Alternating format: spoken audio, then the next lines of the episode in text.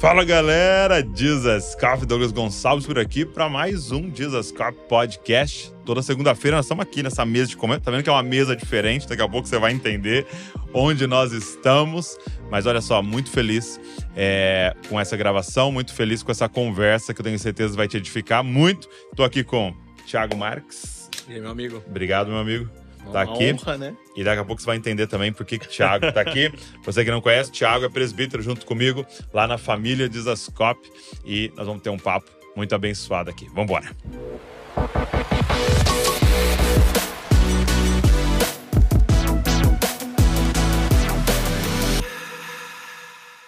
Posso falar Valnice? Obrigado. Prazer, querido. Prazer muito grande. Chamar Valnice, né? É, Valnice. É uma honra muito grande tê-la aqui, porque você faz parte da história da minha família, né? E, e da família que o Senhor me colocou junto, que é a família da minha esposa, da Val, que tá até aqui. E o Tiago é, é, primo da Val. E até eu falei para ele, Tiago, vamos, vamos, começar falando para Valnice o que, que é que, é, é, como é que o Senhor usou a vida dela na história da família deles, né? É, eu sou muito grato a Deus pela vida da senhora, por tudo que a senhora representa para minha família. Uh, a minha família se converteu em 94 e desde que nós nos convertemos, a gente teve muita influência do seu ministério, principalmente na pessoa da minha avó, também da minha mãe, da minha tia, mãe da Val. Então, nós fomos muito inspirados por tudo aquilo que a senhora carrega e é um momento emocionante, assim, para nossa família, né? Tá, tá nessa conversa aqui, porque a minha avó nos deixou uns cinco anos atrás, mas o legado dela tá aqui hoje, nessa Amém. mesa, né?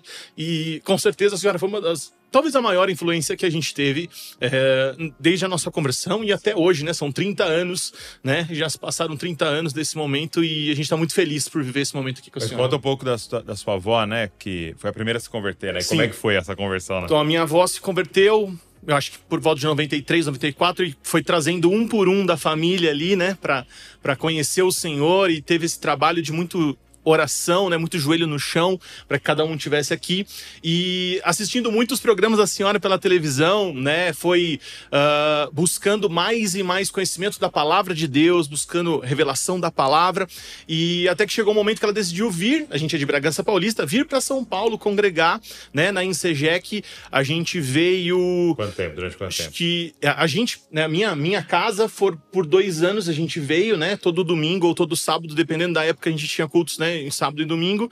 Mas a minha avó veio quanto tempo, Val? Você lembra? Mais de 10 anos, com certeza. E ela, uma senhorinha também, Pegava né? Ônibus Pegava Bragança. ônibus de Bragança para São Paulo, era ônibus, metrô. Depois que ela pegou a carteirinha dela, ela ia de circular, ia de circular até Mariporã, pegava o trem oh, e tal. E foram anos de, de dedicação e buscando mesmo mais do Senhor, né? Porque. Mariporã. De, é, de, de Bragança para Mariporã, de Mariporã para São Paulo, né? Porque viam na senhora, né, em tudo que vocês carregam, algo genuíno da parte de Deus e de palavra, né? Da palavra, da revelação da palavra de Deus. Muito bom, muito bom. E eu queria começar perguntando como é que foi a sua história de conversão. Né? Você, a senhora vem de uma família já cristã, seu pai, sua mãe? Não, não. não. Desde que eu me entendo de gente, eu tinha fome de Deus. É. Minha família é espírita. Uhum. Meu pai morreu antes dos meus quatro anos. É, minha mãe não quis voltar para o Maranhão, é, originalmente o Maranhão, e ficou sozinha, viúva, com cinco filhos ali. Mas a primeira escola que, eu, que ela me colocou, ainda o meu pai, foi na Escola Batista, Jardim de Infância. Uhum. E esse período de jardim de infância deixou dentro de mim, porque aí depois ele, ele morreu, minha mãe já não me deixou lá, que era uma escola particular. Então foi para a escola. Outras, era uma senhora, depois a do padre.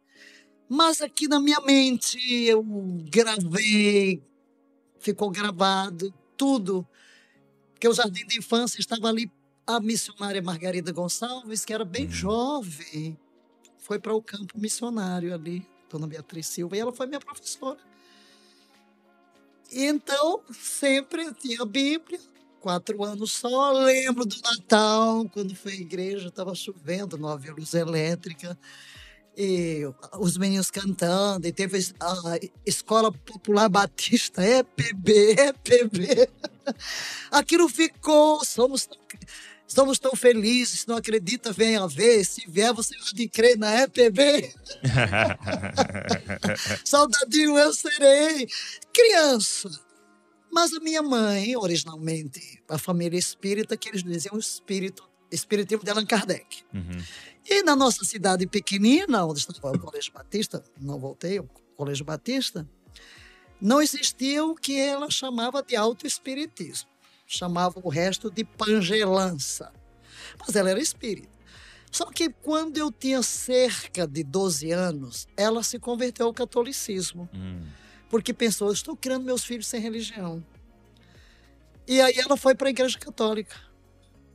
Só que como ela se tornou católica, aí só ia médico lá uma vez por ano naqueles aviões da FAB, porque não tinha médico na cidade, não tinha Isso, nada. isso onde era? Tocantinha, Tocantins. Tocantinha, não tinha médico. Então, quando chegava, todo mundo ia para a fila, se tinha um dente ruim, arrancava. e no meu caso, era que eu tinha que ser operado de apêndice. Então, tem que ir para Goiânia, eu tinha 12 anos. Aí minha mãe resolveu o quê? Tem que batizar, né? Porque pagando, tem que batizar. E eu, no dia que eu fui batizada, era um domingo de manhã, sol brilhante. E eu vinha dentro de mim com aquilo. Quero ser santa, quero ser santa, quero ser santa. Fome de Deus, comigo só. Eu era muito calado, eu não falava, porque eu tive um trauma com meu pai, aquilo me. não falava. Mas queria ser santa, eu ficava. Hum. E quando ela se tornou católica, comecei a ler o livro de exame de consciência. Aí eu não tinha que reclamar nada, tá? Estou escrito no meu livro de estima, coisa assim dessa natureza. Aí me batizou, fui batizada. Aí eu fiz uma oração na hora que saí. Senhor, manda um raio do céu e me mata agora, que eu não quero viver e pecar. Porque eu acreditei no que o padre disse, está em estado de graça. Né? Então não quero viver. Fui para Goiânia, fui operada, não tinha nada de problema de apêndice, era verme, mas de qualquer maneira arrancaram o apêndice. Aproveitaram. E quando eu volto, tem uma triste notícia. Tinha uma parenta, tia Caíta, que era uma missionária, que foi transferida para minha cidade, para o Colégio Batista. E foi, falou com a minha mãe. Pediu que me colasse- colocasse no Colégio Batista, que ela queria pagar meus estudos. Por que, que olhou para mim, que minha mãe tinha cinco filhos? Não faço ideia. Não fazia. Fazemos ideia. Tá? A minha mãe disse só se você prometer que não fala de religião. E ela prometeu. Eu cheguei soube que eu ia estudar no Colégio Batista. Fiquei, fiquei triste. Né? Fui para estudar no Colégio Batista. Ela pagando os meus estudos. Realmente nunca me falou de religião. Depois que ela morreu, soube que todos os dias às 18 horas reunia o pessoal do internato para orar pela minha conversão. E eu vivo dos 12 aos 15. Tinha as missionárias, que era Dona Beatriz e Dona Margarida, que davam Bíblia para o povo. Os americanos financiavam as Bíblias e eles davam as Bíblias. E a Bíblia da minha mãe era porta-documentos, lá no fundo de um baú. Entendi. Aí eu pegava as escondidas e ia lendo. Eu chego à conclusão de que para ser cristã não podia ser católica. Hum. E fico naquela luta, de 12 aos 15, lendo a Bíblia, às escondidas. Aí cheguei aqui lá, minha mãe não vai me deixar ir à igreja. Quando eu saí, é porque só tinha até o ginásio lá. Aí um dia, porque lá não tinha pastor, eram só as missionárias. E é interessante que só, só usava o púlpito um pastor homem que viesse de fora. As missionárias têm que pregar aqui da mesa aqui embaixo. Não podia subir e usar a Ah, plataforma. que isso, gente, nada. Naquele Mas tempo. Depois eu queria saber um pouco mais sobre isso. Naquele tempo. Enfim. Enfim. E veio o pastor, que era o aniversário da igreja, mês de julho. Aí uma colega minha convidou-me. Ah, vou lá pedir sua mãe para a igreja. Só que na semana seguinte, essa minha tia Caíta me deu uma Bíblia. Dia 12 de junho de 63, recebi minha primeira Bíblia. E quando disse, vá, vou, vou lá pedir sua mãe, eu fiquei lá no meu quarto orando. Assim, Deus, quando eu sair daqui eu vou ser crente. Abra a Bíblia. Quem não deixar pai, mãe, irmão, irmã, marido, mulher. Aí eu Sério? disse, mas eu vou sofrer. Abro de novo. Sofre as aflições como bom soldado de Cristo. Uau. Aí eu disse, Senhor Jesus, eu te seguirei. E aí eu disse assim, Senhor, toca no coração da minha mãe, para que ela deixe eu ir à igreja só hoje. Eu não sabia orar. Aí ela disse para essa minha colega, vai, mas só hoje. Deus respondendo. A oração. Eu não sei o que, é que o pastor pregou, só queria que ele fizesse logo o apelo. Fez o apelo, levantei a mão e veja lá, gente da igreja. Quem que levantou a mão? Eu não sei, eu levantei. Gente, bem, ali eu tive uma experiência. Jesus entrou em mim, desceu, foi um negócio assim. Meu Deus do céu, voltei e disse, amiga, eu me entreguei a Jesus. Ah, você traiu sua mãe. Eu disse, não, trairia a Jesus. Na manhã seguinte, já a cidadezinha sabia que eu tinha me batizado, imagina. Não era verdade. Sim, mas claro, minha mãe não vai à igreja. Pronto, era junho. E eu que não. Ok, Jesus entrou em mim, era uma alegria doida. Eu que eu ria para os árvores, para o pau, e lendo a Bíblia. Pelo menos uns 15 capítulos por dia eu lia. Minha mãe. Eu queria falar para todo mundo, minha mãe. hum. E o padre lá mandou um livrão para casa, Diabo Lutero Protestantismo. Uau.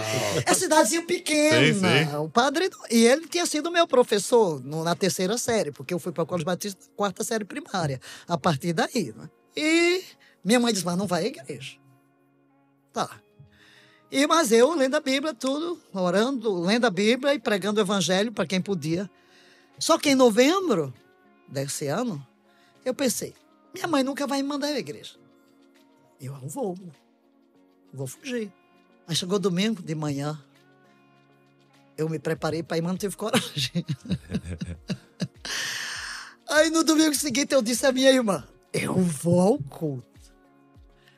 Aí eu fui. Aí cheguei lá, sua mãe sabe. Tava a dona Beatriz pregando sobre primeiro amor. Eu tava na chama, né? Porque deixaste o teu primeiro amor. Quando eu voltei, minha mãe séria, falou nada. Mas a minha irmã disse, ela me mandou ir lá bem pelo buraco da janela se você estava lá e não falasse nada. E ficou quieta, não falou nada. Aí eu soube que terça-feira dona a Margarida estava dando palestra, né? Parecia assim uma novela sobre em seus passos que faria Jesus, né? Cada terça-feira um capítulo. Uau. Ah, eu queria ir. Fui. Minha mãe não falou nada. Vou. E tem a culto de domingo a domingo. Mas aí, entretanto, vem as férias, não? Ju- ah, ah, Ela não falou nada e eu ia, ela muito calada, muito séria, e eu quietinha. Mas ia. Mas aí inventou logo que íamos todos para a fazenda. Vamos para a fazenda. Eu vim saber porque de- eu vim saber muitos anos depois porque que ela não implicou mais. É que ela teve um sonho comigo num altar. Tava um altar cheio de anjos e eu toda vestida de branco naquele altar. Aí ela pensou, o que que é? Melhor ficar quieta. Deus está fazendo algo. Ficar quieta. Mas eu fui saber disso anos depois. Porque que ela não falava nada. Mas arru- arrumou logo, vamos todos embora. E aí, logo, e eu por logo na minha cabeça, de adolescente, né? Porque para mim, Jesus era tão real, real, real, real, real. Eu entendi na hora, uma pessoa muito santa entrou dentro de mim, não é qualquer coisa que eu vou ver. Para mim, Jesus muito, muito, muito real. Pronto. Né? E a Bíblia, eu, eu levava tudo ao pé da letra mesmo. Então, perguntaram, porque eu orei, Senhor, não deixa a mamãe ir. E, não, porque agora que eu comecei a igreja, não deixa ir para a fazenda. Uhum. Aí perguntaram: quem vai? Vamos repartir partes para o Natal, sempre tinha drama. Valnice? Ah, não, não vou viajar. E recebi uma parte para o Natal. Chega o sábado, minha mãe preparando para viajar domingo. Aí uma colega, lembro como hoje, Maria José, uma menina sindicou, chegou lá para chamar para um ensaio. E a minha mãe disse: Que ensaio nada, amanhã a gente vai para a fazenda. Lembro como agora, eu chamei da porta da rua. Ela está dizendo isso, mas ninguém vai. Por que, que eu disse? Porque eu li que tudo que você pede, recebe. Então eu pedi, pronto. Domingo minha mãe estava doente. E eu não perdi nada, trabalhando em casa. E aí chegou meu tio. Ah, vou levar os meninos, porque o médico disse tem que ir para Goiânia. Vamos levar sua mãe. Eu ajoelhei de novo, Senhor, não. Depois o médico veio, não sou, nem sei nem o que aconteceu, eu sei que ela ficou boa e a gente não saiu e eu não perdi nenhum culto. Só que em fevereiro, essa missionária foi a Goiânia, porque todos os anos eles iam para Goiânia fazer o curso, porque eram professores no Colégio Batista. Ela morreu no dia que fez 33 anos. Eu ainda não estava nem batizada. Eu então. Ela não me viu frequentando a igreja, porque saiu de férias. Aí eu estava no meu quarto, chorando. Senhor, quando tem tanta necessidade de missionários, por que tia Caíta morreu? Eu ouvi a voz de Deus. Hum. Se eu dissesse isso, iam dizer que eu estava louca. Também era muito tímido. Um obreiro tombou no meio da batalha. Quem o substituirá? Eu disse, eu. Hum. Eu. Aí teve o culto na igreja, em memória dela. Eu me levantei timidamente e, e disse, fiz uma oração. Senhor, eu me ofereço para ir no lugar da tia Caíta. Assim começou a minha jornada. Uau! E, e, nisso você tinha 15 anos? 15 anos. 15 anos. 15 anos. E quando que, é, então, você se envolve realmente no ministério? A partir desses 15 ou foi mais um tempo ainda? Não, eu estou... A igreja, em junho, em julho, veio o pastor, que só vinha em, em julho, uhum. para batizar. Então quem liderava eram as missionárias? Eram as missionárias. Ok. As missionárias que foram pioneiras dos batistas. Dona Margarida uhum. Gonçalves foi em 1936 para lá. Incrível. Aí depois foi a Dona Margarida Gonçalves. Uhum. Inclusive estive no funeral dela, que era meu ídolo de adolescente. Elas uhum. são professoras. Ah, é, é, o colégio da Junta de Missões Nacionais da Convenção Batista Brasileira. Então, ah, muita gente ia de outros lugares para estudar lá, muito recomendado. É, aí já comecei Aí, mas chegou, mamãe não falou mais nada, deixou, como quem diz. Embora. Ah. E aí eu tô com um chamado. Sim. Eu estou com um chamado. Aí chegou julho, que aí eu, em julho eu faço anos, fiz 16. E a missionária falou: você tem que ter consentimento da sua mãe para ser batizada. Uhum. Mas, não, quem não deixar pai e mãe, tá, tá, tá. Aí eu pensei, onde é que está na Bíblia que tem que ter consentimento dos pais? Não? Aí eu estava pronta para dizer ao pastor, como? Eu que vou sofrer? Então, mas aí resolveram mandar um diácono e falar com a minha mãe, uhum. antes do batismo. Aí eu fui lá para o fundo do quintal, orei, Senhor, toca no coração da mamãe. Aí minha mãe disse: já que eu não dou jeito, eu posso se batizar. Consentiu. Consentiu. E as batismos, que era no Rio Tocantins, é, a gente, os jovens distribuíam folhetos, e para meu grupo caiu, que era o, a praça principal da, da Igreja Católica. E, eu, e o padre estava na porta. E eu entreguei é. o folheto para o padre. Depois, ó, teve ousadia. Pegar o folheto meu pai na cidade. Tarará. Foi. E aí foi, cheguei em casa, meu irmão, sabe que os crentes são quentes, toma água fervendo? Enfim. Enfim. Mas eu ouvi a história do seminário e eu terminei. Eu terminei o, o ginásio. Então, não tem, qual outro caminho você está chamado? Tem que ir para o seminário, né? Não tem outra história. Vai para o seminário.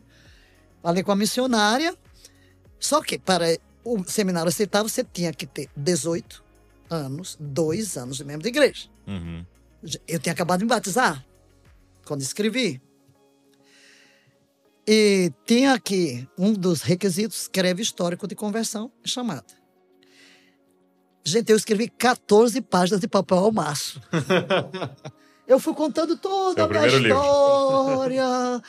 Um dia eu ainda quero ir lá pedir para eles me deixarem eu tirar uma cópia. Quando leram, a Dan leu, abriram uma exceção. Então você não tinha nem 18, nem dois anos de conversão. Eu, tava, eu tinha acabado de ser batizada, eu tava com 17 anos. E era para ir para o seminário no ano seguinte. Aí o corre, minha mãe disse: não, deixa ir. Aí me aparece, é quando eu aprendo, que aprendi logo ali. Quando Deus tem um plano, vão aparecer portas Hum, alternativas.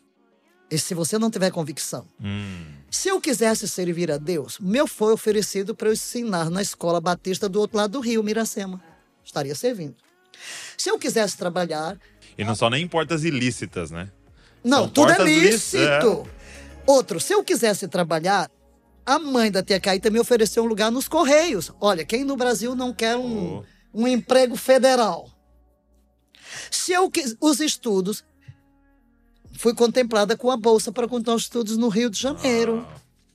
A única porta que eu sabia que Deus me colocou está fechada. Uau. O que é que eu fiz? Chegou o dia de começar as aulas. Eu estou lá. Aí eu abro um livro.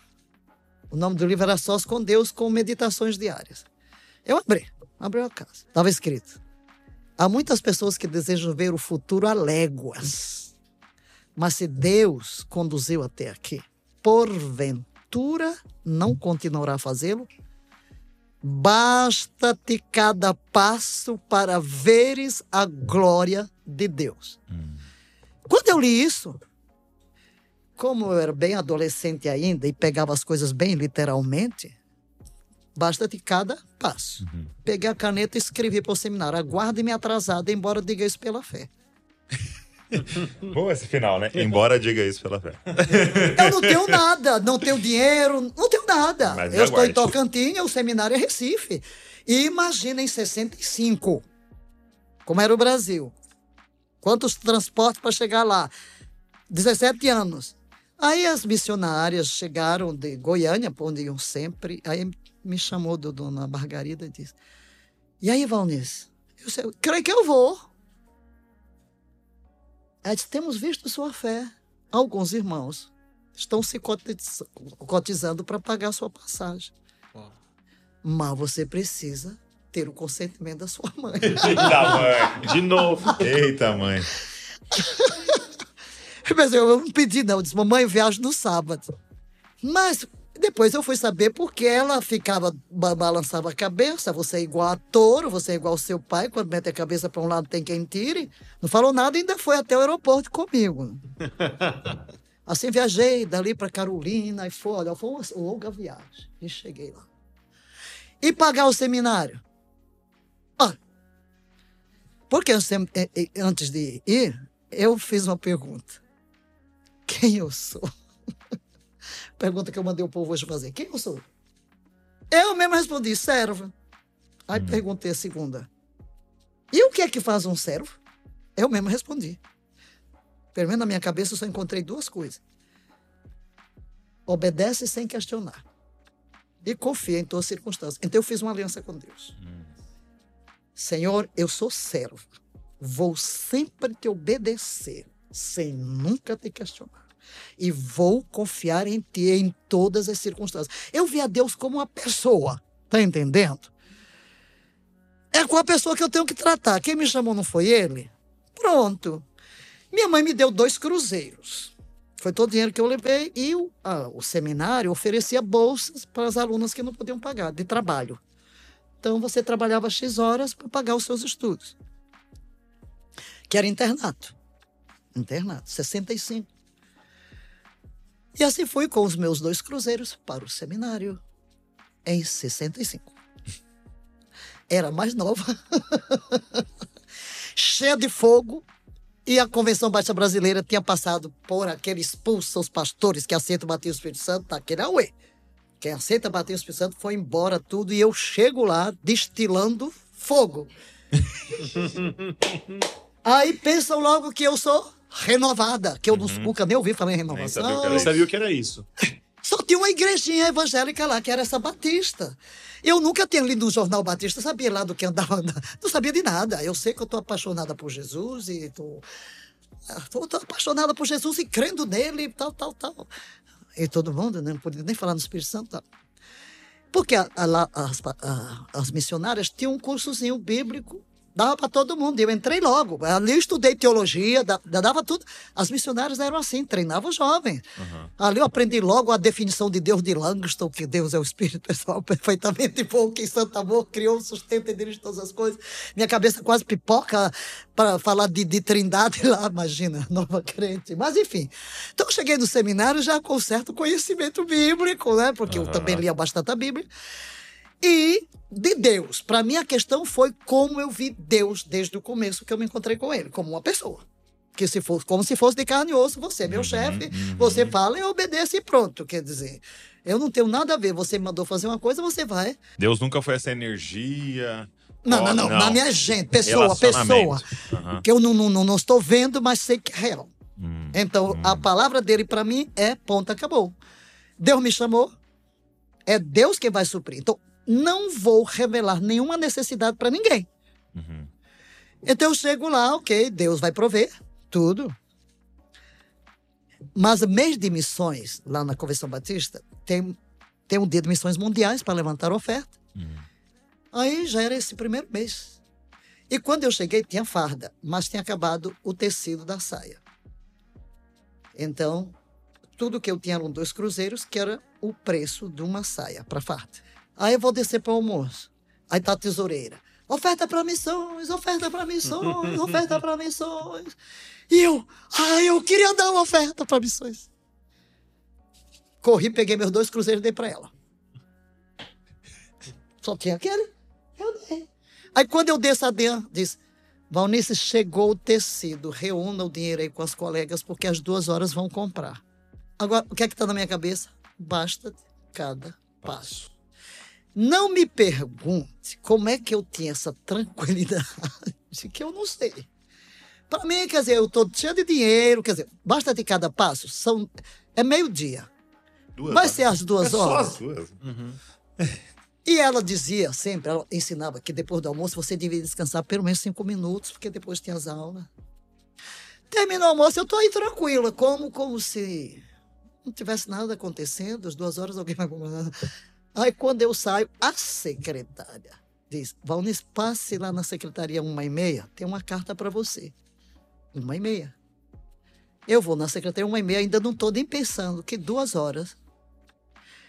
Aí ela me dá um envelope, eu abro no corredor, tem dois cruzeiros no envelope, não tem carta nenhuma.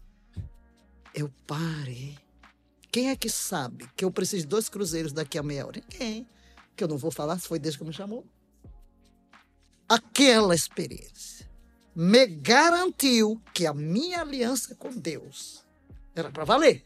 Vou sempre te obedecer, não revelarei nenhuma necessidade a ninguém. Tu me chamaste, tu cuidarás de mim, tu proverás.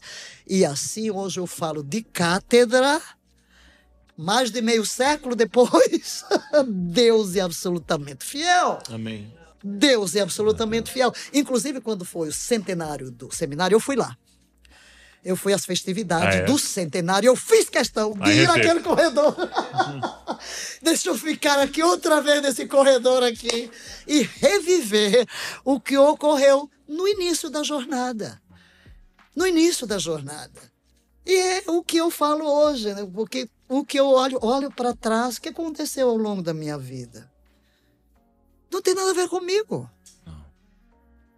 Não tem nada a ver comigo. Como é que você não pede dinheiro a ninguém? Você não não aceita ninguém para ser é, patrocinador, que passou ao pai, e vai- e está no programa de televisão com 120 mil dólares por mês? E nunca deveu nada a ninguém, nunca pediu a ninguém, e Deus sempre supriu. Por essa questão, eu não vou fazer nada que Deus não manda. É. Mas se ele mandou, não é meu problema, é dele. O meu é fazer o que ele mandou. O dele é prover o que eu preciso. Sim. Então eu acho tudo tão simples. Aham. Quer dizer, Deus me deu assim, um caminho de fé muito simples. E assim vivo até hoje. Entrei com 17 anos, estou com 76. E é, um, e é um antídoto contra a própria ansiedade, né? Eu não digo nem não ansiedade como doença, mas como esse estilo de vida que nós estamos vivendo, né? De preocupação absoluta com o futuro, né? Nenhuma. Eu não tenho preocupação com nada, eu não tenho nenhum problema. É. Eu não tenho nenhum problema. Não tenho nenhum problema, nenhuma preocupação. Estou bem. Olha, quanta pressão tem vindo na minha vida. A última gripe que eu tive faz mais de 40 anos, ainda em África. Eu voltei para o Brasil em 85. Eu tenho uma, a minha assistente pessoal, que é médica, está comigo mais de 30 anos, uns 35. Pergunta se ela já me viu com febre, tossindo, cansada, com gripe ou com qualquer coisa. Não. É mesmo? Eu tenho perfeita paz. Todo ataque que eu já sofri aqui, eu fui a primeira mulher a, muitas coisas aqui. Levei, levei pancada, não. É. Jogaram, mas em mim não entra. Uhum. Porque eu digo assim: já morri, defunto não sente nem reage. então, não tem nada a ver comigo. Ah, mulher não pode pregar. Então vai brigar com Deus, não é? Então, então de- vamos, de- vamos entrar nessa, então. É, você foi consagrada pastora, né? Depois de alguns anos, consagrada apóstola. E eu queria saber como é que foi isso, assim? É, havia uma resistência muito grande, porque ainda há algumas coisas sobre o ministério feminino, mas ainda há muitos anos atrás, né? É, inclusive, como é que quando, foi? quando Deus me chamou de volta numa experiência sobrenatural, foi o meu questionamento. Eu sou mulher, sou solteira. Como é que eu vou chegar no Brasil com tantos homens? Hum. 85, imagina, imagina. E realmente eu cheguei e Deus me dá a televisão em 89. Não tem nada, não- nada que aconteceu na minha vida, tem minha mão ou teve iniciativa minha. Deus pegou outra e me jogou na parede. E como eu disse, vou sempre te obedecer sem que questionar. Aí tô indo na televisão. A primeira coisa que eu vi lá, por exemplo, missionário falando disso, tira isso aí. Hum, Eu não sou nada. Por quê? por quê? Na denominação de onde eu vinha, você nomeia o missionário. É nomeação. Hum, Não é unção, não é ordenação. Ordena homem para ser pastor. Nomeia a missionária. Nomeia. aham, É como você nomeia para um cargo. Deixou o cargo, já não é. Entendi. Você não Então, reconhece uma unção, só nomeia para um cargo. Não. Foi nomeada Pioneiros Batistas Brasileiros, está aí meu nome na história dos Batistas, tararará, tem dramas, tinha dramas com minha vida, um mundo de organizações com meu nome, é horrível. Até tem um pastor que disse, você era a quarta pessoa da trindade dos Batistas. Dos Eu disse, quebrado, era aquela loucura, né? Enfim, mas então, se eu deixei a junta, tá? eu fui nomeada, a primeira missionária, 26 de novembro de 1970. Então, se eu deixei a junta, eu sou ex-missionária, embora continue fazendo a mesma coisa. Então eu dizia, não sou nada, Tá. não sou nada. Então não me ponha lá missionário. Mas eu fui para uma igreja batista da renovação e o meu pastor não se conformava. Pegou lá um bocado de coisas que copiou em livros, revistas e mandou para o MEB, né? Aí mandaram uma carteirinha minha de missionário. Eu nunca usei. Isso aqui é meu pastor. Não vou usar. Não sou missionário. Não sou nada. Aí um dia o pastor Pedro, aí vieram, iam ordenar alguém, aí disseram, foram falar o conselho, eu disse, eu não vou participar do conselho de ordenação do pastor, porque eu tinha um, uma eclesiologia batista, não é? E mesmo que eu tivesse passado por toda a revolução pentecostal e tudo, mas eclesiologicamente você tem uma formação, não é? Sim, sim. E eu sou muito da quê? Da legalidade. O que que está escrito? Então, eu sou muito da obediência. Ok. Porque a minha mãe nos criou, por, ela disse que ia nos educar por ela e por meu pai. Então o negócio é aqui, é obediência absoluta. Então, não vou questionar. Eu não vou participar. Eu não sou pastora. Aí o pastor Pedro, ah, mas tá todo mundo olhando para você como, eh, como a, a principal do. pa-" Porque aí eu já na televisão e tudo, como é que olhavam para mim? Sim. Aí eu digo que não sou nada. não vou participar. Ah, não. Ah, mas eu. Aí teve a reunião. Eu disse assim: bem, já que vocês estão me vendo como cabeça, então ok. Você é o presidente, você é o secretário. eu não vou assinar ata de ordenação quando sou pastor. E eu prego. e aí, inclusive, Deus me deu uma mensagem sobre mulher pastora, que foi. ah, Uau. Enfim. Vai por aí. Aí depois Deus começa a mexer com. Eu tinha um, tinha um casal, ele é advogado e ela, ela era dentista. E Deus o chamou, vieram trabalhar comigo. Primeiro veio a médica, depois veio disse assim: já sei, são sinais. Esse ministério é para limpar a boca do povo, né? para falar a palavra, o direito né? e a saúde. Enfim. Mas aí participei daquilo e de repente eu começo a ser incomodada. Você precisa ser ungida pastora para amanhã não questionarem seus atos. Eu disse, que atos? Não, comecei a estranhar. Que, que é isso? E vinha na minha mente a imagem do pastor João Batista Martins de Sá, da Igreja Batista em Campinas, que quando eu era seminarista, várias férias, ele era pastor da Igreja Batista Monte Castelo, em Fortaleza. Eu ficava na casa dele, trabalhava nas missões dele. E eu sabia que ele favorecia a ordenação de mulheres. Porque lá em Moçambique, quando todo mundo foi embora, tá? Chegou a Revolução Comunista, todos os missionários foram embora, fiquei sozinha. E aí até o pastor português também foi. E agora, quem vai batizar? Hum. Não tem quem batize. E aí? Ah, vamos ordenar você pastora. E o meu chefe concordou. Mas aí foi um auê na Convenção Basta Brasileira. Aí coisa contra favor, papapá, mulher não, parará. Aí finalmente ele me escreve, meu chefe, diz: se você não foi ordenada pastora, que era com o último pastor que ia sair, suspende, e que, mas que você tenha prerrogativas para batizar e dar a ceia eu estava treinando os pastores, né? Estava treinando, é, ensinando a batizar, ensinando a ser, mas não pode batizar, não pode fazer coisa. Né? eu até entrava no batistério e, e, tinha que fazer prática comigo, como é que batizava, né? Enfim. Essas loucuras. Não, aí depois eu recebi uma carta. Vou me desviar do evangelho. Onde é que já se viu mulher batizando? Porque eu mandei a foto do batismo. Eu o que, é que eu fiz? Não quero escandalizar ninguém. Não vou batizar. Senhor, manda um batista. E Deus mandou. Um, um, um pastor que foi para outro país e casou-se por lá e era de uma missão americana, mas por causa de toda aquela questão política, Moçambique impôs sanções completas contra a e quem estava cá não podia entrar para lá. E ele não pôde voltar. Aí chegou alguém e me falou: Ah, tem um pastor. Como disse que era dos, pastor, dos batistas americanos, eu disse: Ah, gente de confiança. Chamei-o, não falava bem português. Eu disse, oh, você vai estudar no instituto, vai ser pastor aqui. Eu disse, pronto, está aqui o batizador. Aí era assim, eles me diziam. Eles me chamavam, porque eu era Paulo e ele era João Batista. Eu não, não vou batizar, não quero. É não quero, não quero escandalizar ninguém, não é? E mesmo quando foram os primeiros, quando nasceu em Segé, que, que foram convertidos pelo programa de televisão, queriam que eu batizasse, eu não batizei. Eu chamei um. um, um que vai batizar. Não, não sou chamado a batizar. Vai batizar, não quero. Mas aí eu vou a um evento político. Era uma reunião na nossa cidade. Quando eu subo, quem está lá? Pastor João Batista. Hum. Na hora que eu vou subir dele, ei, Valnice, vem cá. Deus me disse que é para promover a sua ordenação à pastora. Hum. Eu tomei um susto. Ai, eu fiquei suco fiquei calada. Hum. Aí voltei para casa, não disse nada. Ai, vamos tal. Aí eu falei com o meu pastor, eu fui a Recife. Veja o que é que o pastor João Batista sai. Ele disse: Eu concordo, só tem um problema. É que a sua unção é maior do que de pastor.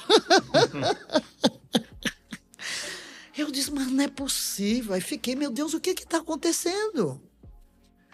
Aí quando. Aí eu vou a outro lugar, volta, ele, ele disse.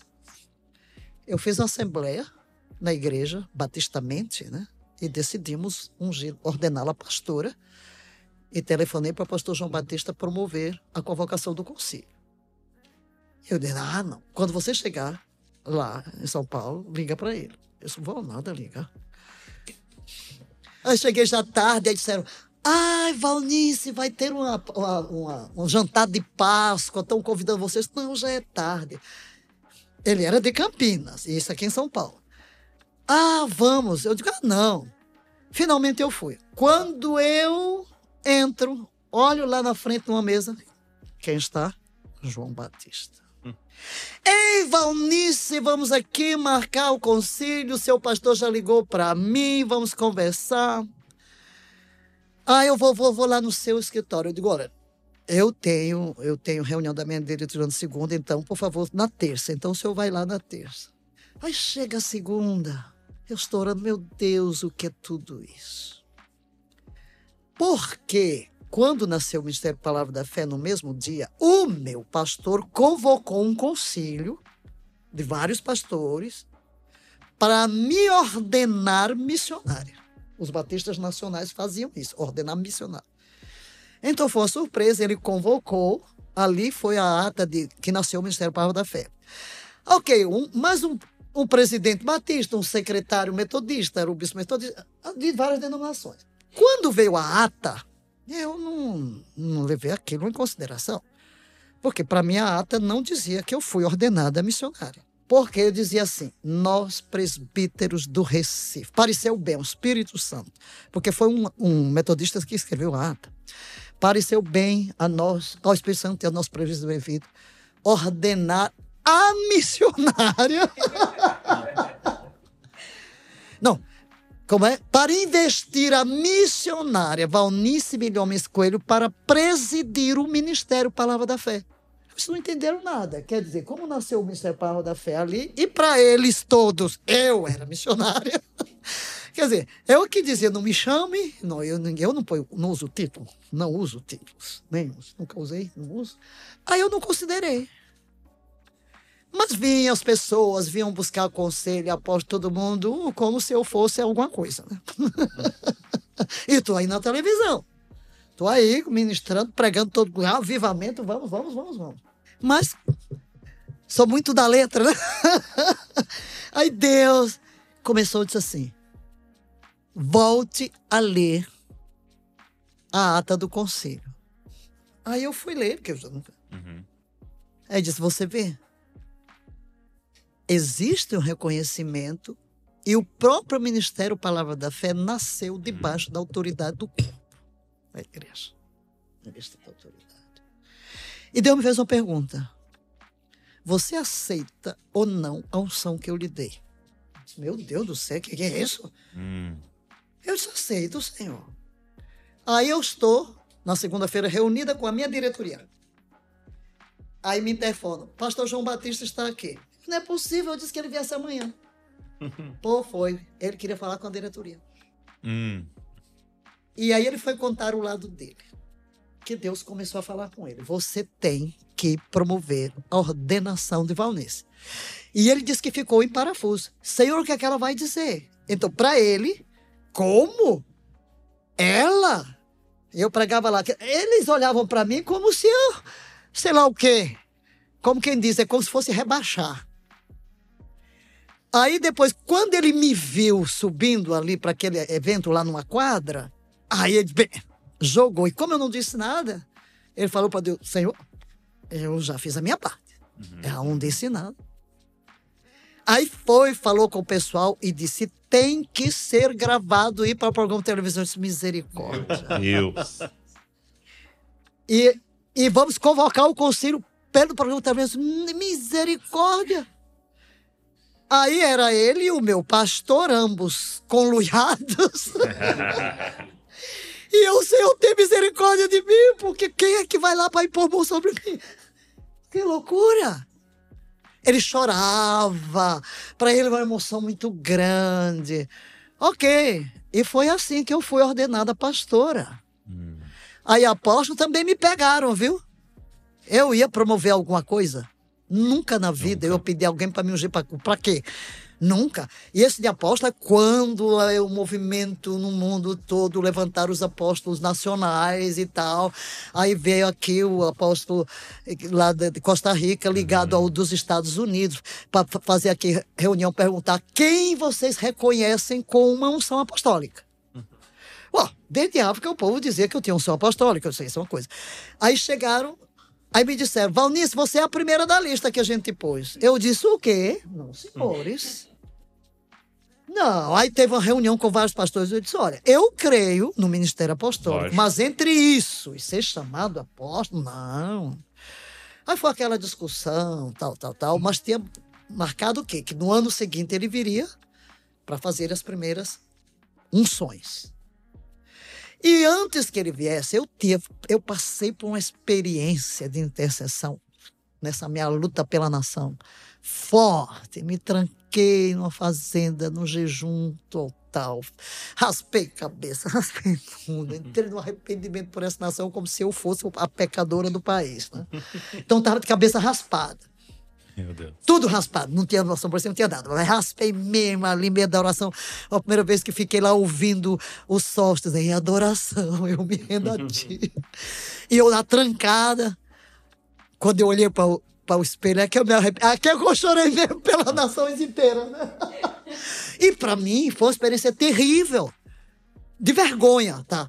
Aí eu dizia, meu Deus, eu pensei que eu já tinha morrido, mas não morri, porque eu tô com vergonha. Como é que eu vou aparecer o povo desse jeito? Como é que eu vou entrar na igreja assim? Ai, que horror. Que vergonha. Tudo bem. Porque depois todo mundo começou a raspar a cabeça e parecia um negócio tão natural. Mas para mim não foi nada, não. Foi horrível. E eu tenho umas coisas escritas, me orando pela nação e tal. Fiquei ali. E, inclusive, era ter marcha para Jesus, convidaram pra gente. Aí houve o período. Aí eu. Ai, põe um lenço, arranja um lenço aí, uma peruca tá? E aí houve um dia Deus disse: vai, você vai ficar sete dias com a cabeça descoberta. Tá bom, tudo bem, mas já estava ali, o pessoal já estava acostumado comigo, né? Só um pouquinho. Aí tem um convite para falar lá na rádio, da Renascer, para convidar para a Marcha para Jesus. Eu disse, tudo bem. Aí depois, ai meu Deus, eu estou com a cabeça descoberta. Aí eu disse, Senhor,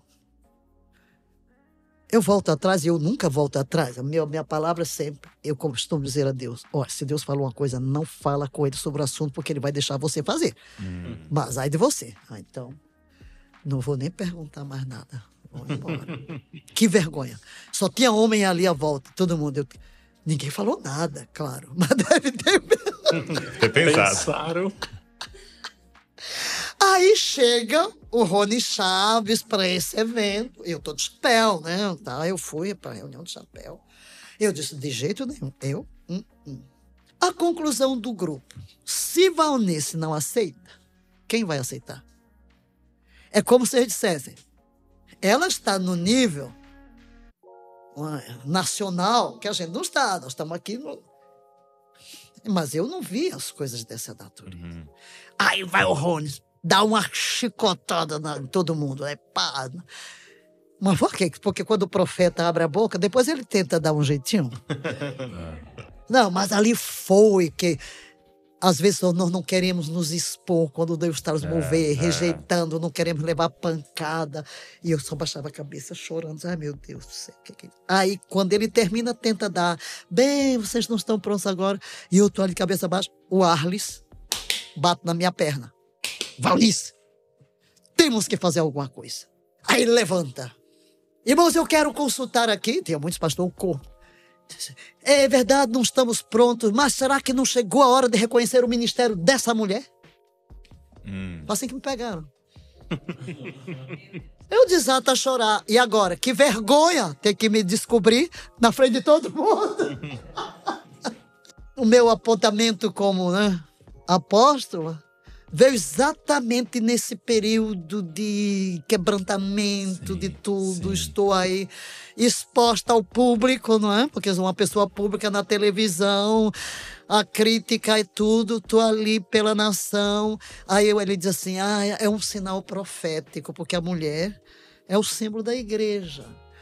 Aí eu desatei a chorar, ele me ungiu, ele, o outro apóstolo e tudo, foi. Eu só dizia, mais serva, mais serva, mais serva, mais serva, mais serva, mais serva. Aí quando eu me levantei, eu disse, bem, Aí disse, assim, então unge fulano, fulano e fulano. Sozinho eu não fico. Muito bom. Já foi um grupo ali. Aí foram, aqueles três ali foram. E depois, um dia, Lamartine, né? Uhum. A Lamartine foi falar comigo que tem uma coisa, foi me chamar lá. Ah, minha igreja surpresa, meu presbitério chamou os principais líderes dessa nação para fazer um reconhecimento. Entendi. Aí eu nem sabia. Então o Lamartine foi lá, me enrolou, que eu não sei onde, chega lá, entra, tá todo mundo lá. tá René, tá, tá, tá, esses líderes todos daquele período. E foi assim. Sim. Foi assim. Embora eu sempre tenho uma, uma, uma você nunca vai ver eu escrevendo apóstolo Valnice em canto nenhum. Tá. Nunca vai ver. Olha, não uso nenhum título. Não uso nenhum título. Sou servo. Agora, é, diante disso, com certeza vieram muitas críticas, Sim. muitas, né? É, e eu queria saber como é que você lida com isso, porque você sempre foi linha de frente em muita coisa, pioneirismo em muita coisa. Como é que Sim. você lida com as críticas, ainda mais agora nesse tempo, com a internet que chega muito até nós, né? Como é que você faz? Quando eu estava em África, era louvor demais. eu vinha ao Brasil, achava um escândalo, que às vezes gastava mais tempo dando autógrafo do que pregando. Hum. E eu comecei a lidar com todas as questões, é, abençoada com o livro de Oswald Smith, aquele da Igreja do Povo lá, que é aquele presbiteriano dos Estados Unidos. Acho que hoje o povo não lê mais os livros dele. Mas uma coisa que ele era muito de missões, do mundo, campo é o mundo, mas uma coisa que eu peguei para mim. Nunca se abata com a crítica, nunca se exalte com o louvor, Ok. porque só Deus pode dar a nota. Então, Pode dar a, a, nota? a nota sim, porque Uhum. você pode aceitar o louvor e não merecer. É. E você pode, então, não se abata com a crítica, não se. Então, tratar disso. Deus nunca confia algo sem nos preparar. Para eu enfrentar este ministério que Deus me deu no Brasil, onde levantou uma perseguição e uma distorção de minhas palavras, sem precedentes, ele tinha que trabalhar no meu É. mundo interior primeiro. Por isso eu digo, olha, eu, antes de começar, fui tostada, assada, cozida, torrada. Refogada. Eu passei por todas as fornalhas, volta ao deserto, sem ninguém, morre, morto, de fundo não sente, nem reage, não tenho nada a ver com isso. Inclusive, quando eu comecei, que ele me mandou direto para um lugar de jejum e oração. Eu tenho tudo escrito. E no dia 12 de, de- de dezembro daquele ano, tá lá escrito Josué. Então, tudo, inclusive, tudo foi escrito em inglês, porque eu estava convivendo com os ingleses, tudo estudando em inglês. Que Só legal, tem uma coisa que está em português: a minha graça te basta. A minha- mas ali, na, é, antes, antes, a última, o último passo antes de eu vir, eu estava numa casa e, a- e as pessoas foram orar e a, a senhora teve uma visão É, é, quando estava na África do Sul. na África do Sul, Tá. antes de vir para o Brasil. Ela teve uma visão. E a visão, ela me via, ela via assim um lago que eu tinha que atravessar cheio de crocodilos, tudo assim. Uau. E eu transformava os crocodilos em ponte e passava para o outro lado. Que visão. Quando eu entro nesse jejum, que eu fui escrevendo, fui direto para um lugar do jejum, o que é que tu queres comigo aqui? Porque quando ele me chamou, que eu fiquei fora, meu Deus, o que é que eu vou fazer no Brasil? Eu vou para um encontro, é uma senhora é, alemã, e aí vem uma que tinha sido freira, começa a profetizar, põe a mão na minha cabeça, para, para, para, eu te dei dons nos quais não se tocaste ainda, eu te levanto nesta nação para trazer uma nova luz, terás que lutar contra o teu próprio temperamento. Mas tens um coração disponível e esse coração disponível te fará triunfar. Isso que é importante. Porque eu tenho um temperamento realmente Hum. que facilmente eu saio do caminho. E se eu sinto que eu vou. Ah, eu vou para essas confe- conferências aí, eu Hum. não procuro ninguém. Eu me meto assim debaixo de um banco, adoro lá, entro e saio sem falar com ninguém. Mas ali está escrito: eu estabelecerei os teus contatos, não faças. Não. Mas de, ele está lá escrito: muitos te resistirão. Quer dizer, Deus não me enganou, não. Muitos te resistirão. Mas muitos virão e beberão de- das palavras de sabedoria que eu colocarei na tua boca. E também lá numa conferência, porque tinha uma, uma denominação que chegou para mim, ah, querendo que eu fosse missionária deles. Aí, inclusive, um Valnice, todo mundo reconhece a unção apostólica em você. Quer dizer, já me falam de unção apostólica desde a África. Porque a minha missão, minha- meu, meu trabalho foi sempre o quê? Treina pastores, planta igreja. Treina pastores, planta igreja. Treina pastores, planta igreja. Apostólico, né? É. Era de envio, né? Era... É, já foi, foi sempre essa o trabalho que eu fiz. Ah, você é pena você ser pastora, evangelista, você realmente reconhece o apóstolo, mas você não é só para o Brasil. Então, use o nosso ministério. Isso Não. Tudo que eu tenho de Deus é vai para o deserto sem ninguém e vai a um lugar de oração e vai saber o próximo passo. Mas nada, não posso fazer nada. Então, nesse lugar, então, aquela denominação, os pastores foram, inclusive mulher não podia pregar. Lá a mulher não pregava. Mas aí tinha o, o grupo negro, o branco e o colorido, né? Que era a África do Sul. Mas quando ele me ouviu pregar, convidou para eu pregar na convenção deles. Aí o, o negro ficou, como uma mulher vai pregar? Não é possível. Mas esse outro, presidente negro, foi o que foi me interpretar. Aí ele, pá, pá, pá, pá, pá. Aí fazia, para lá. Finalmente ele olha para mim e diz, você não, é um- você não é uma mulher, você é um homem. Eu disse, pronto, resolveu o problema na cabeça dele. Você é um homem. Você precisava disso. Mas aí quiseram que eu fosse falar para os pastores, aí começaram. Aí, aí quando eu vi que dizer que desde que a gente foi fundada aqui, mulher não pregava, mas depois que a irmã Valnice apareceu, a gente tem que mudar o estatuto. E que as, aí falou para as esposas que elas tinham que ser como eu. Aí eu digo, não, não posso aceitar. Aí, mas aí um deles veio e profetizou sobre a oposição que eu enfrentaria. Hum. E que Deus tinha me dado muitas unções que eu nem sei. Enfim, enfim. Então, Deus foi me preparando em várias áreas. É porque não dá para contar tudo. Que, aquela coisa de que você morreu. Hum. É, vo- você está em Cristo, você não, não tem nada com você. E a última coisa que está escrita é lá: não tem nada a ver comigo. Eu só preciso obedecer. Muito bom. E então ele criou dentro de mim como que uma blindagem. Porque ele me manda dizer que eu não posso aceitar convites sem liberdade do espírito. Como é que eu comecei esse ministério?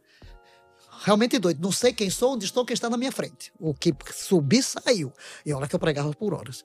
Pregava por horas e em cada lugar tinha um dia para bater no Espírito Santo e toma batista para ser batizado no Espírito Santo e todo mundo.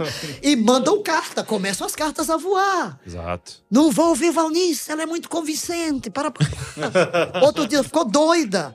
Ficou louca. Aí lá veio o povo para ver se fiquei doida e não me larga mais. Né? Tem propaganda melhor? não vai ouvir ela.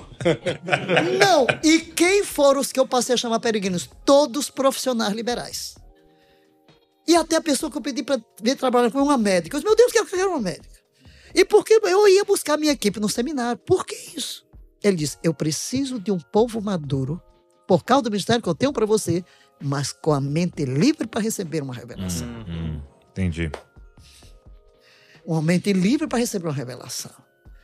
Então, quer dizer, em cada passo, quer dizer, eu vou, eu vou indo na obediência, porque esse é um compromisso que eu tenho. Não dou um passo se Deus não falar.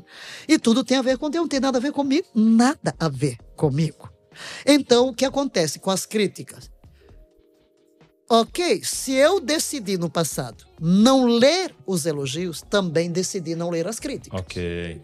Eu não leio. Não leio. Você não lê? Não lê. Não Os vejo, comentários. Não, assim. Não, e nem, outra, não me defendo. Eu não me defendo de nada porque não fui chamada a defender coisa nenhuma. Dizem horrores, coisas que eu nunca disse, chegam a conclusões, pegam palavras isoladas. Vou canalizar minha energia para me defender, porque se eu me defendo, eu termino acusando.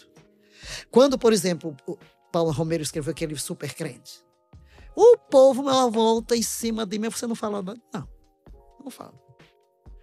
Não vou falar. Até o Malafaia, quando me pediu perdão de público, né? Porque fala, não vou me defender. Não vou. E proibir todo mundo porque querem, o povo quer me defender. Até o, o, o Wagner falando. É, ela fica, a gente fica na cruz e eu digo, eu fico na glória. não, porque querem me defender. Por quê? Eu aprendi, Ah. eu aprendi que Deus vai colocar espinhos no nosso ninho, que muitas vezes a crítica nos faz melhor bem. Porque você tem que se conservar ali. Como... Outra que eu ensino e que eu aprendi também no forno, na fornalha, quando eu fiquei sozinha em África, e o pastor que foi embora começou, ela ficou lá, rebelde, não sei o quê, para papá. Eu disse, meu Deus! Enfim. Aí eu tinha que aprender que os nossos irmãos são nossos vidros de remédio e que é para trabalhar no nosso caráter, como é que eu aprendo a perdoar, como é que eu aprendo a ser paciente. Então, que essas experiências é um fogo refinador para que Deus trabalhe no meu caráter. Então, eu tenho uma blindagem, uma blindagem interior. Eu amo os meus críticos. É tão engraçado, o dia que eu encontrei o Paulo É? Romero no, numa, numa reunião, É. eu olhei, eu tinha alguém do lado com vontade de cortá-lo pelo pescoço, né? Ai, que hipócrita, olha como ele. Eu olhei para ele e disse assim: Eu amo você. Eu, eu sei, talvez ele queria se projetar, né? Ai, põe meu Talvez, nome. Por que, que eu vou me defender? Quem vai me dar a nota? Eu não vou acusar ninguém. Quem vai me dar a nota? Ah, então. Então, o que ocorre? Cada vez mais, em todo o processo, porque já enfrentei muitas guerras, como eu trago no corpo as marcas da guerra, eu tenho muita paz. Muita paz, não tem mágoa, não tem. Não, é, ninguém, ninguém consegue me deixar zangada com nada. Chegou alguém, dividiu a igreja, disse, a igreja de Jesus Cristo. É meu irmão, tal, é meu filho sempre. Hum. Sou livre. Muito bom. Sou livre. E é isso que me dá saúde também, né? Exato. Eu nunca Exato. tive um problema, nunca. Eu tô aqui esses anos todos, eu cheguei a 85, nenhuma gripe eu tive. Agora, nesse, nesse processo, foram muitos livros, né? Esses aprendizados todos viraram muitos livros. E esses livros, inclusive, também são parte da nossa formação, Sei, né? sei. A minha avó deu um orando a palavra para todo mundo que ela conhece na vida, né? Todas as pessoas que ela conhece ganhou um orando a palavra. É, o que que a senhora poderia falar dessa literatura, da importância dessa literatura na caminhada, de formação das pessoas? É porque quando eu entrei no primeiro jejum ao voltar da África, Deus me disse: você vai começar treinando mil intercessores para gerar a redenção do Guerreiro- Brasil. Guerreiros de oração. Guerreiros de oração. Então, é missão. São dada. É soldada. Não, Deus sempre falou comigo de soldado. Por isso eu digo, onde eu estou, vira um quartel. é regime de quartel. Não, porque veja, porque depois você relacionando, o meu primeiro chamado com a amor da tia Caíta, um obreiro tombou no meio da batalha. Ok. Quem o substituirá? 21 anos depois, na mesma data. 21 anos depois, estou na África do Sul, nesse encontro lá no trailer, quando Deus. Aí, quando eu caio, o que ele diz? Tem um ministério para ti no Brasil, treina-me um exército. Hum. Eu? Treina-me um exército. Vai começar treinando os mil guerreiros de oração. Batalha espiritual. Até porque Deus, quando eu deixei a junta e fui para a África do Sul, onde é que eu fui? Fui ficar com a Suzete, intercessora pessoal de Reinhard Bonk, que tinha que orar para a tenda para não cair a tenda lá no Soeto. Quer dizer, eu vi guerra espiritual. Quer dizer, Deus me pôs ali aquele período vendo Sendo aquilo, treinada. aquele mundo espiritual todo. E me manda pra cá e eu venho tremendo. Deus, por que não me deixas nesse ministério algum tempo? Eu não sei nem como se ora para alguém ser batizado no Espírito Santo. Quando eu fui pra África, sabia fazer tudo, agora não sei fazer nada. Eu disse, fala a palavra. E, inclusive, na minha primeira reunião lá na Igreja Batista, primeira Igreja Batista, que o culto era de um pastor presbiteriano no Recife, que ele tinha culto os dias sete horas para quem ia trabalhar. Eu ouvi a voz, eu ouvi a voz de Deus, só que eu não sabia. Eu pensei que era um pastor. Está aqui alguém com câncer. Eu pensei que foi ele que anunciou. Não foi? Até de Deus me enganou. era o único jeito de me jogar. É, Porque eu levantei aquela compaixão. E eu vi o povo olhando. Eu pensei, tá procurando, né? Porque eu levantei e disse assim: quem é a senhora aqui que está com câncer? Aí veja, a pessoa vai vindo lá de trás. Era uma advogada da Episcopal, com um lenço na cabeça. Eu só soube dez dias, depois que só eu vi. Que o médico deu seis meses de vida. Ela foi totalmente curada. Meu Deus. Tornou-se inclusive pastora da Episcopal, 86. Ela morreu, parece que ano passado, mas outro problema. Pastora e tal. Eu nem consegui pregar o resto do tempo. Então foi assim. Primeira vez que eu vi o povo sendo batizado no Espírito Santo, eu estou pregando. Pá, pá, pá, pá. Número, número dois, quando eu digo recebe, o povo pipoca. então eu fui ensinada. É como se eu não, não tinha de onde aprender. Aham, aham. E depois você sabe, 85, mulher pregando. Enfim, e com autoridade. Não sei quem sou, onde estou e quem está na minha frente. Eu era, eu- é um furacão, eu sei, um furacão. Até eu mesmo, quando entrei na televisão, quando eu me ouvi, eu passei, ai meu Deus! Me- eu mesma me ouvi, o problema é outra pessoa. Ai, ai, ai, ai. Ai, ai, ai, ai, ai. Porque eu, no meu normal, eu sou uma pessoa muito tranquila, calada, muito discreta. Mas quando tá na aquele unção, microfone. É. aí... Não sei quem são, onde estou, que saber saiu. Agora, você falou várias vezes durante esse nosso tempo aqui, várias vezes você falou a palavra jejum.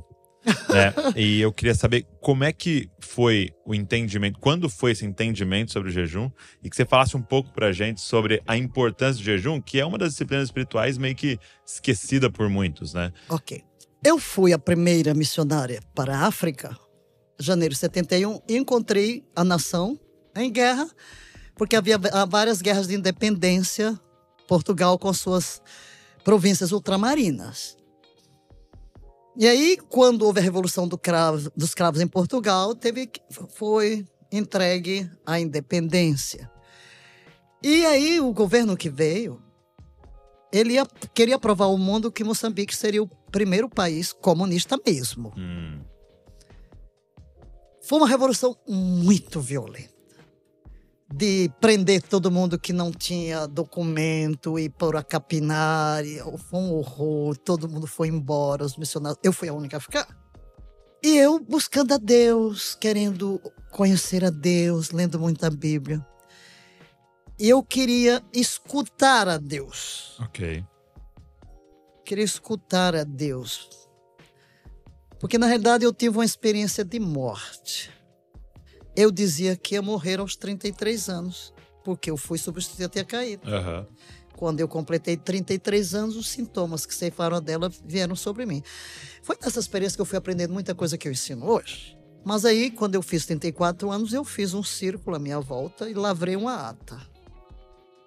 Porque eu olhei para trás e não encontrei adolescente a simplicidade de fé daquela adolescente. Eu era um ratil de biblioteca. Eu ensinava todas as matérias do instituto e tal. Aí eu disse, Senhor, fiz um círculo, revoluciona a minha vida, meu ministério, aposento hoje a minha biblioteca. Quero te conhecer como não conheço agora. Hum. Você não sabe o que, é que está dizendo, né? Aí a primeira coisa, escutar Deus falar. Pegou uma caneta, ajoelhei. Sempre a oração silenciosa, eu sempre tive uma vida devocional bem disciplinada. Muito disciplinada, de oração. E sempre estava lendo livros de avivamento, coisas assim. Tens alguma coisa para dizer? Envia um cheque de 6 mil meticais para o Bento. Escrevi. Tenho que testar. Foi Deus que falou? Mais alguma coisa? Envia um cheque de 2 mil meticais para o Costa. Você vai jejuar todos os sábados lá no templo do Donto. Estavam já no meio do comunismo. Perseguição, o povo saiu da igreja porque era aquela coisa que eh, não foi Deus que nos libertou, foram as balas saídas do cano da nossa espingarda, os missionários foram enviados pelos colonizadores para adormecer a nossa mente e tal, e prendia, porque todo mundo tinha que fazer aqueles movimentos, viva Frelimo, viva Frelimo, prender os testemunhos de Jeová, enfim. Então o povo fugiu da igreja, das igrejas. Vamos lá.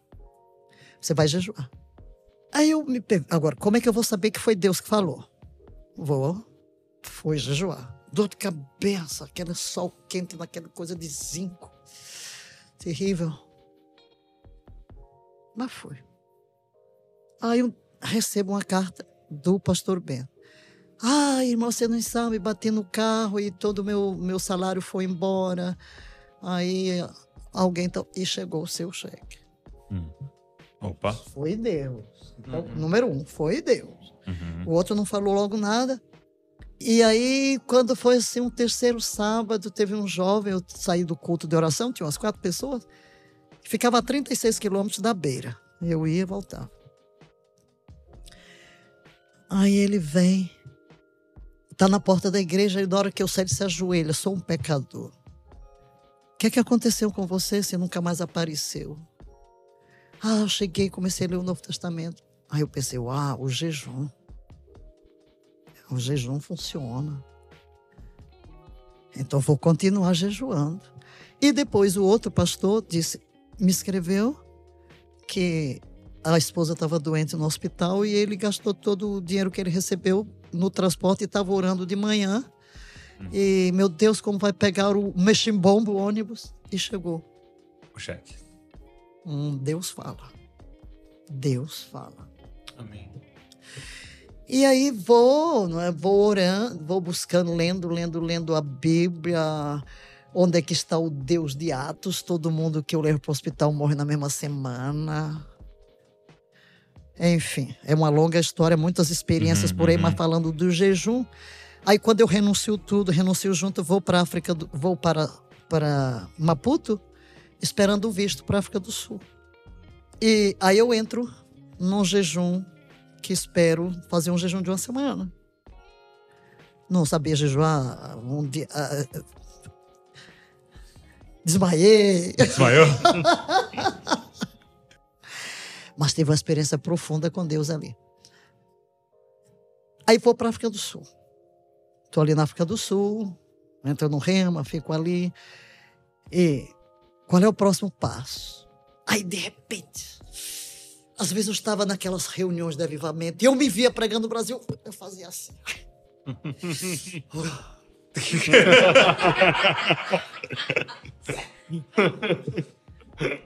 eu voltar para o Brasil? Doidura. Eu saí da junta. Eu não gosto de constranger ninguém. Eu sabia o que tinha acontecido comigo. Meu nome e tudo. Não.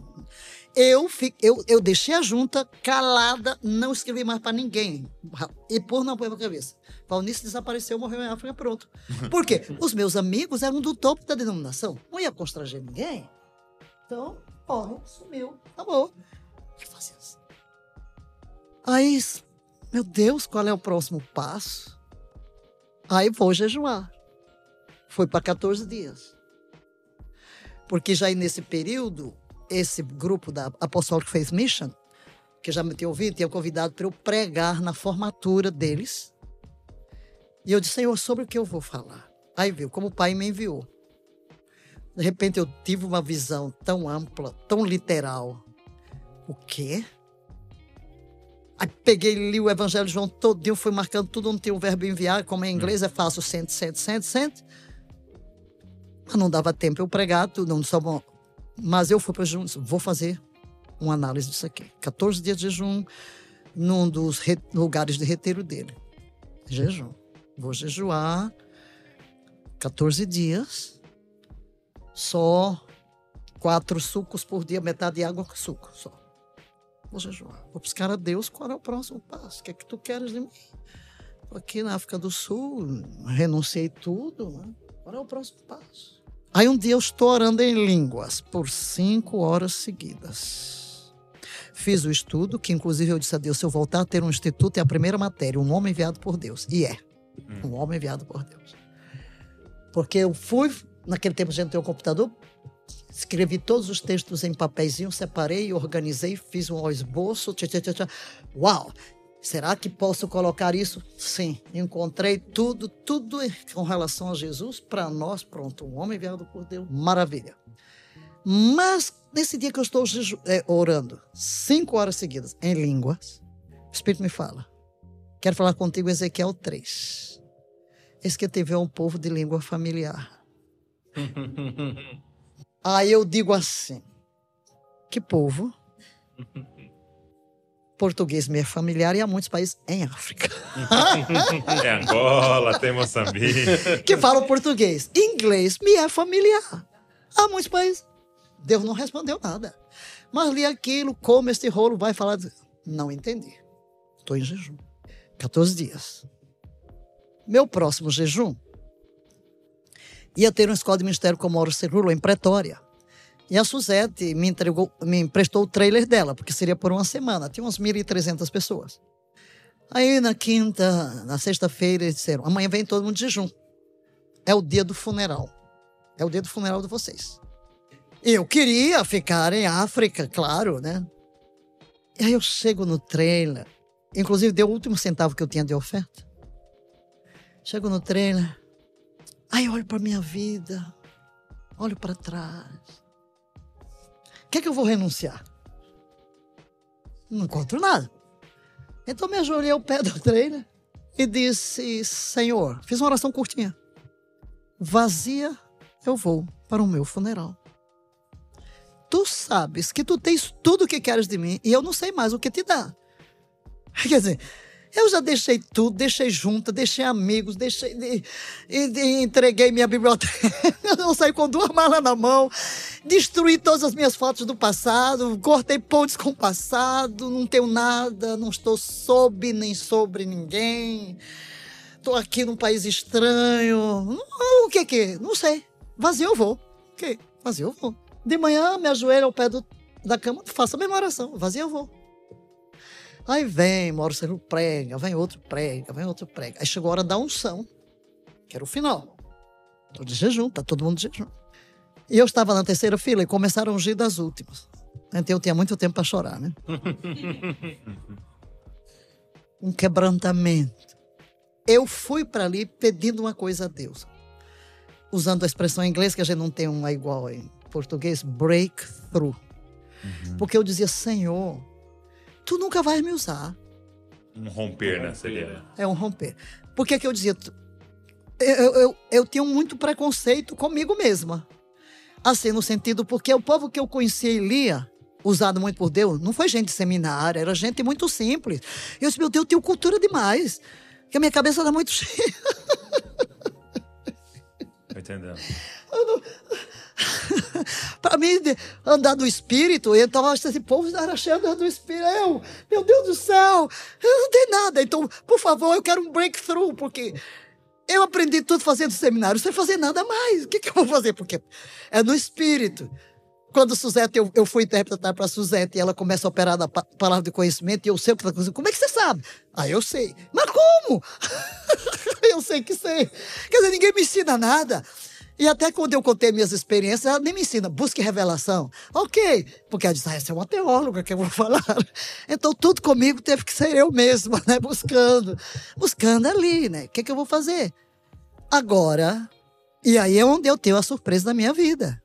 Porque quando chega a minha vez, que era uma fila, ele estava com um balde de azeite, ia só passando a mão e pum, pum, pum, e você vai correndo a fila. Só que antes de eu chegar, eu não sei quantas pessoas eu tenho, tinha na minha frente, mas eu senti como se algo tangível fosse jogado nos meus ombros. Eu caí com o rosto em terra. Eu sei que ele me ungiu porque depois eu passei a mão na testa e tinha aceito. Mas não que eu tivesse visto.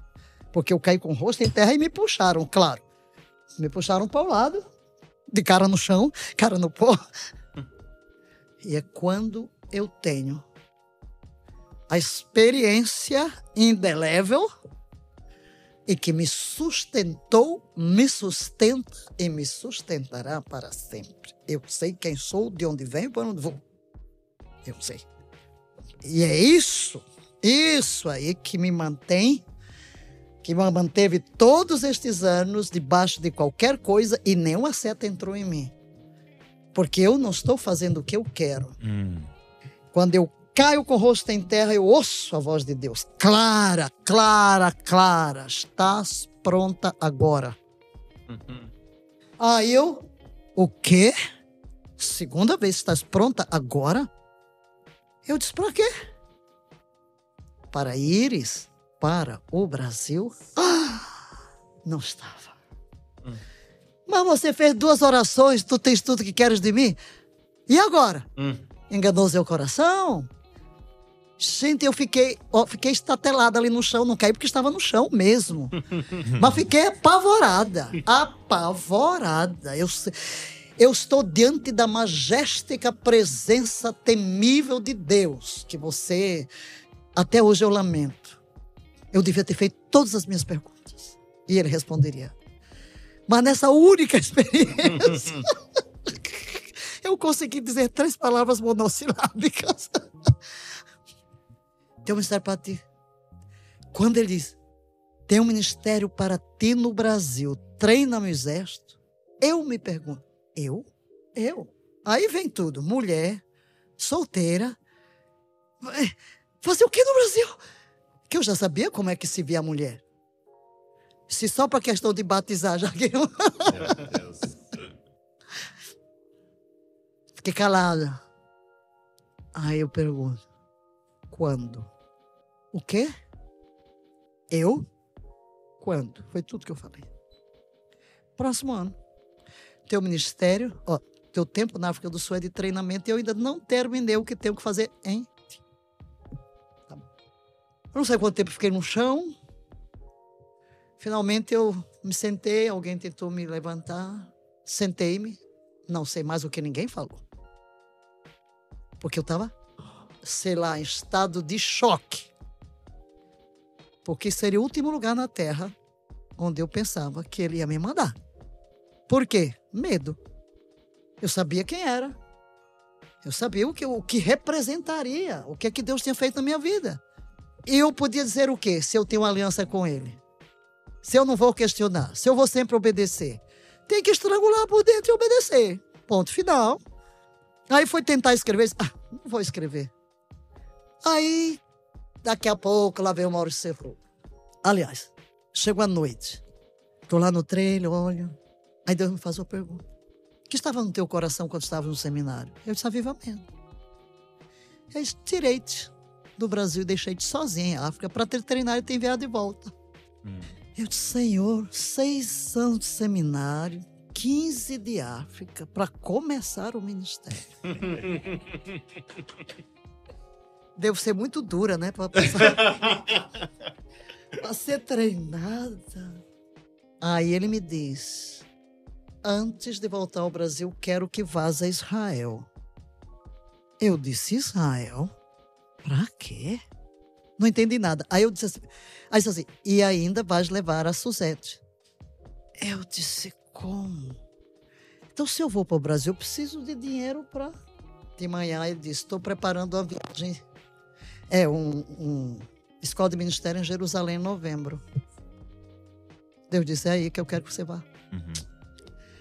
O, o, o Maurício Cerula? Com o Maurício Cerula. Uhum. Bem, encurtando bem a história. Em Jerusalém, no banheiro do Hotel Shalom, Deus me deu as linhas mestras do ministério no Brasil. E eu devia sair de Jerusalém e ir direto para o lugar de jejum e oração aqui no Brasil. Jejum. Jejum. Jejum. Tudo foi em jejum. E depois não tinha outro caminho. Eu já entrei aí direto nos jejuns, porque eu ficava pregando todo que canto, eu precisava de descanso. O que, é que eu fazia? Me trancava em jejum. Me trancava em jejum. Meu descanso foi sempre um jejum isolado. Até que, pela primeira vez, em 91 de dezembro, eu chamei membros do, do, do ministério que foram jejuar comigo e é que passei a introduzir o jejum coletivo. E aí depois vem aquela visão e eu envolvo a nação no jejum. Sim. E eu escrevi o livro Jejum e a Redenção. Então, os livros que eu escrevi, tudo isso foi para treinar os intercessores, para treinar em os guerreiros. resposta a essa. Exatamente. de tudo foi focado para treinar os intercessores. Então, uma coisa atrás da outra para que fizéssemos intercessões proféticas com decretos. E o que a gente viu que aconteceu, né? A gente pulou do. Se você olhar lá para os números, do tempo que a gente começou com cerca de 8% de evangélicos, quanta gente naqueles sete anos, 10 mil intercessores se aliançaram comigo, 10 mil. E cada um tinha que jogar uma vez por semana profetizando Joel. E a gente terminou com o quê? Com uma, um culto de sete dias, sete noites. Eu completando um de 40 dias e, e jejum se tornou o quê? Um estilo de vida. Exato. Agora, é, são quantos anos de ministério? Quantos anos de ministério? Eu entrei no seminário em 65, me diga quantos anos. Vamos lá, 35, 58. Por aí. É, e você recebe essa palavra lá atrás tal, e são 58 anos. E você citou essa questão de não ficar doente e tal. É, quando é que foi esse entendimento? E eu queria que você falasse um pouco sobre isso pra gente, da vida saudável. Porque por muito tempo se enfatizou, né, tanto a nossa vida no espírito e a oração e buscar e, e o batismo e tal, e muito importante, fundamental na nossa vida, mas parecia que a gente não era gente e carne, né? Então a gente estava lá buscando espírito e se destruindo depois na, é, nas questões alimentares e vida sedentária. Quando é que foi esse Ô despertar? Douglas, e eu tenho memória dela de 25 anos atrás, pelo menos, e é a mesma pessoa É a minha mesma frente, pessoa. né? Em 25 anos eu tô olhando pra mesma pessoa. Que, o que, qual que é o segredo? né? Eu estava. Exorte-nos. Eu, eu estava morrendo em África. Eu tive malária cerebral, eu tive enfisema pulmonar, tudo. Estava morrendo. Chegou às minhas mãos um livro de Lazaeta. A, a saúde pela água, pelo sol, pela argila. Comecei a ler. Hum. Não temos o que comer. Mas li alguma coisa também sobre macrobiótica. Mas nós estávamos na guerra.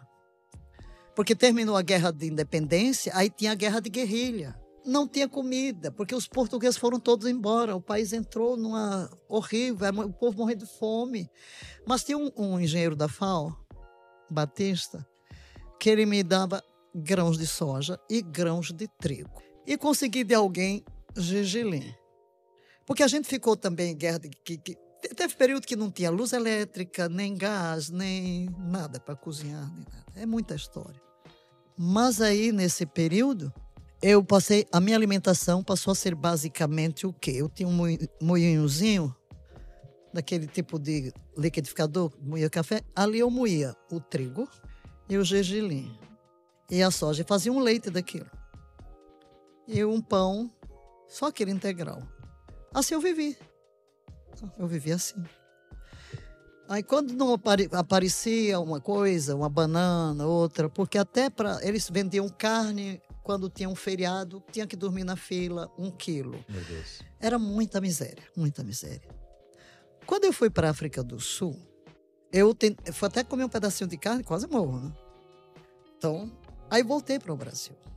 Eu já estou consciente de que a saúde está num estilo de vida saudável. Uhum. E fui sempre estudando. Então, e entrei muito em jejuns. Uhum. E para você sair de um jejum prolongado, você tem que ir com muito cuidado. Aí eu começo a estudar. E vou, então, me tornando cada vez mais radical. E depois, um dia aqui, um dia acolá, até a minha assistente, que trabalha comigo há mais de 35 anos, eu me lembro do dia que você disse: tem um ministério, eu cuidarei da minha alimentação. Aí, no período, no começo, a gente se hospedava muito em casas, hoje é muito hotel. Uhum. E a primeira coisa que a pessoa diz é: esteja à vontade. E eu dizia: ficaria à vontade, deixe-me ir para a cozinha, eu vou preparar minha refeição. É mesmo? Pronto, eu vou preparar minha refeição. Então, eu passei a ser mais naturista. Mas fala vegetariano. Um é, o que, que, o que, que consistia sua, ou consiste sua alimentação? Frutas, vegetais, grãos integrais.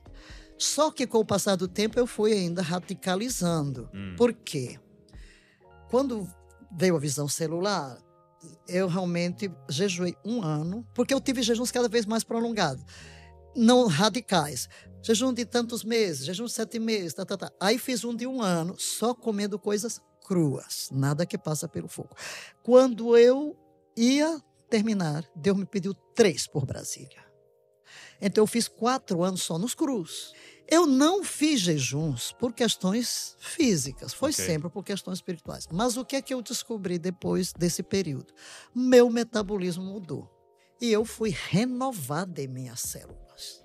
É tanto que os meus telômeros me dão menos 20 anos na minha, no meu biológico Uau. do que o meu cronológico. Inclusive, o médico falou muito da, como os jejuns ajudam. Então, desde que eu cheguei de África, eu já cheguei dentro do, dessa linha de naturismo. Só que cada vez mais radical.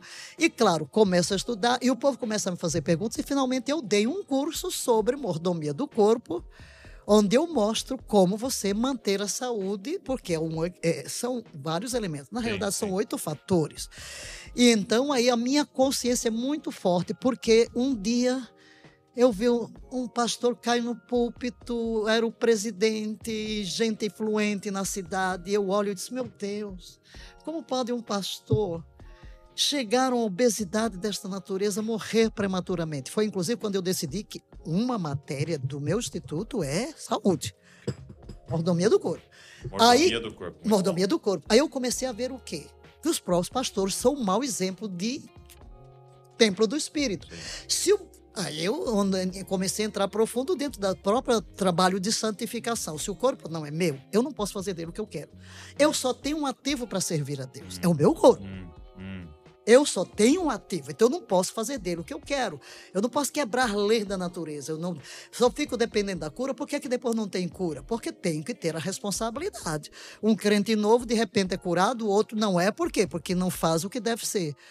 Como é que você. Aí você começa a ver a ciência, porque agora, né, todo mundo já fala de jejum intermitente, uhum. você vê médicos falando da importância da alimentação, todo mundo agora fala não coma açúcar, não coma isso. Tá vendo? Não tá vendo que eu não pego nesse negócio desse nem no sonho. Você pode me matar e eu ficar com fome, mas eu não tomo um negócio desse. Não, não entra na minha boca. De jeito nenhum, não entra veneno. Porque eu tenho muito conhecimento. Então, é por isso, tudo Entendi. tem preço, tudo tem preço. Então eu realmente eu me exercito, eu, eu cuido do eu cuido do santuário. Aí você vê, até eu digo assim, eu sou uma pessoa cara. Hum. Mas é mais barato do que viver doente. É, não, é verdade. Faz muito sentido. Sim, porque, claro, os alimentos naturais são mais caros. Eu cuido da minha alimentação. Sou eu que cuido da minha alimentação. Ah, o que é que come? Não prepara nada para mim. Não. Fica tudo, tudo estranho, né? Ah, o que é que... Nada. Eu levo a minha alimentação. Não, eu cuido da minha alimentação. Então, mesmo em viagem, você leva e. É, eu levo. Eu tenho meu almoço lá em casa já. É. Ah, eu não vou comer nada. Porque eu- se eu olho, meu Deus do céu, eu morro. Porque o meu corpo está limpo.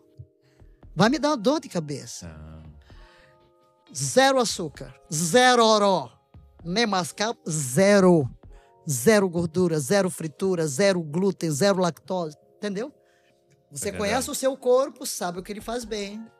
E é por isso que hoje eu dou muita ênfase. E damos matéria e ideia já na televisão, já duas vezes, na, na, na internet, porque, porque as pessoas perguntam, por que, é que você não escreve?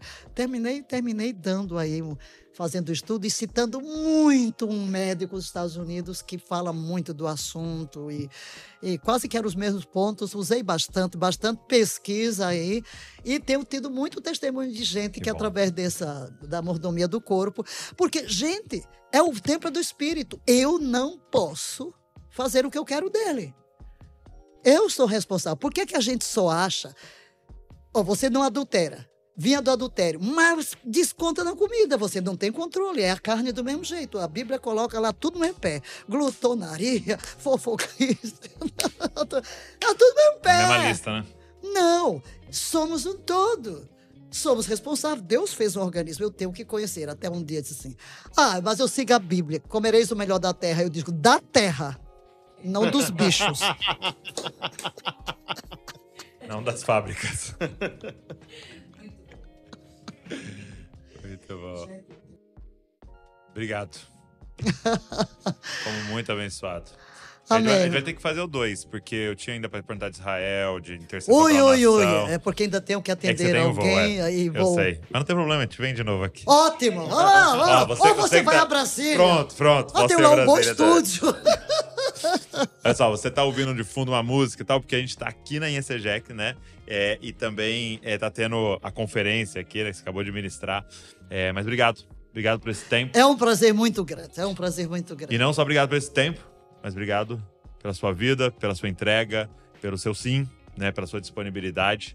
E que a nossa geração e as que estão vindo possam ser muito inspirada aí por esse caminho que você abriu pra gente trilhar aí também é, com esse ministério com tudo que o Senhor fez através da sua vida e que o Senhor continue derramando sabedoria, revelação sobre a amém, sua vida. amém. Eu fico muito feliz vendo vocês como uma nova geração levantando esta tocha, porque exatamente a nossa visão é esta. Por isso estava falando da sexta geração, que vocês vão muito mais longe. A gente desbravou o caminho.